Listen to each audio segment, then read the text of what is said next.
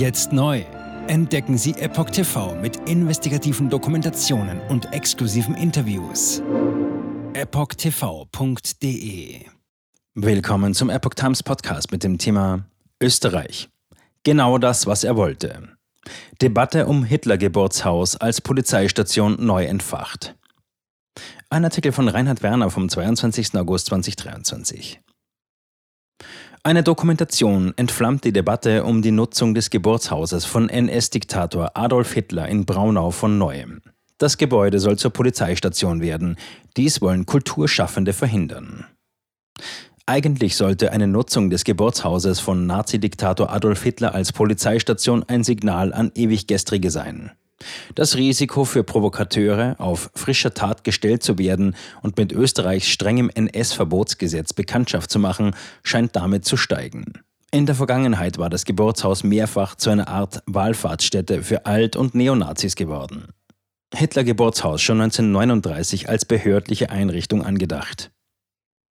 Nun jedoch regt sich erneut Widerstand gegen die geplante Nutzung.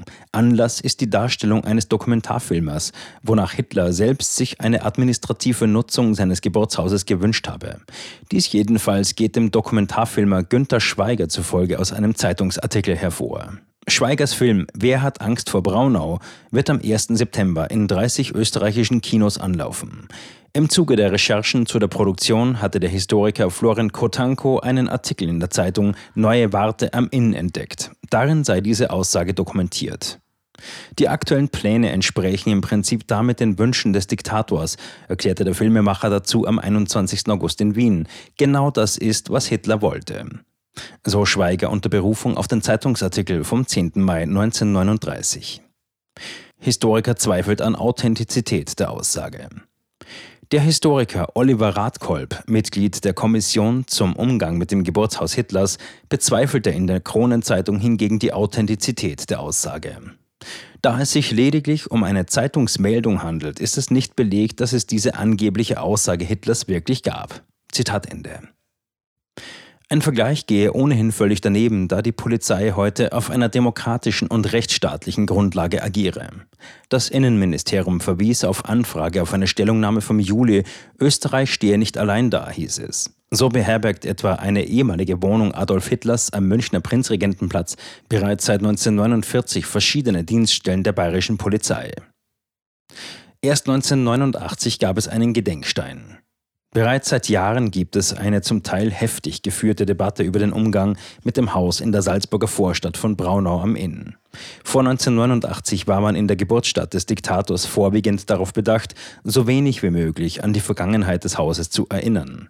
Nach dem Rückverkauf an die Gastwirte, in deren Eigentum es vor der touristischen Nutzung durch das NS-Regime gestanden hatte, erfolgten alltägliche Nutzungen des Gebäudes. Bis 2011 befand sich darin eine Tagesheimstätte der Lebenshilfe für Menschen mit Behinderung. Im Jahr des 100. Geburtstages des Massenmörders drohte das Hitler-Geburtshaus zum Aufmarschgebiet für Neonazis aus ganz Europa zu werden. Vor diesem Hintergrund wurde vor dem Gebäude erstmals ein Gedenkstein an die Opfer des Nationalsozialismus errichtet. Innenministerium will um Hitler-Geburtshaus keinen Gedenkraum schaffen. Der Auszug der Lebenshilfe im Jahr 2011 brachte zusätzlichen Zündstoff. Nach schwierigen Verhandlungen mit der Eigentümerin enteignete die Republik Österreich das Gebäude. Mitte der 2010er Jahre stand sogar dessen Abriss zur Debatte. Demgegenüber forderten Kulturschaffende und zeitgeschichtlich Interessierte, das Haus zur kritischen Auseinandersetzung mit der Vergangenheit nutzbar zu machen. Eine 2016 einberufene Expertenkommission sollte das Innenministerium bei der Lösungsfindung unterstützen. Im November 2019 fiel die Entscheidung, das Gebäude architektonisch umzugestalten und anschließend als Polizeistation zu nutzen. Aus dem Innenministerium hieß es, das Ziel sei, Zitat, keinen Gedenkraum zu schaffen, der an diese Geburt anknüpft. Zitat Ende. Der 1989 angebrachte Gedenkstein soll in ein Museum kommen. Jetzt neu. Entdecken Sie Epoch TV mit investigativen Dokumentationen und exklusiven Interviews. Noch heute kostenfrei anmelden und völlig unverbindlich testen. Sehen Sie jetzt gratis den weltweit ersten Dokumentarfilm zur ESG-Bewegung Der Schattenstaat. Wer hat die Kontrolle? Eine originale Epoch Times Produktion. Besuchen Sie uns auf epochtv.de. Politiker machen Gesetze, CEOs machen Gewinne. Doch das ändert sich jetzt alles. Die Zukunft passiert nicht einfach so. Die Zukunft wird von uns gestaltet, durch eine mächtige Gemeinschaft wie Sie hier in diesem Raum. Wir haben die Mittel, um den Zustand der Welt zu verbessern. Es gibt eine wachsende Bewegung, die Unternehmen, Regierungen und globale Institutionen zusammenbringen will. Ihr Ziel ist es, sich mit Themen wie Klimawandel, Rassismus, Ungleichheit und Waffenkontrolle zu befassen. Diese Bewegung nennt sich ESG.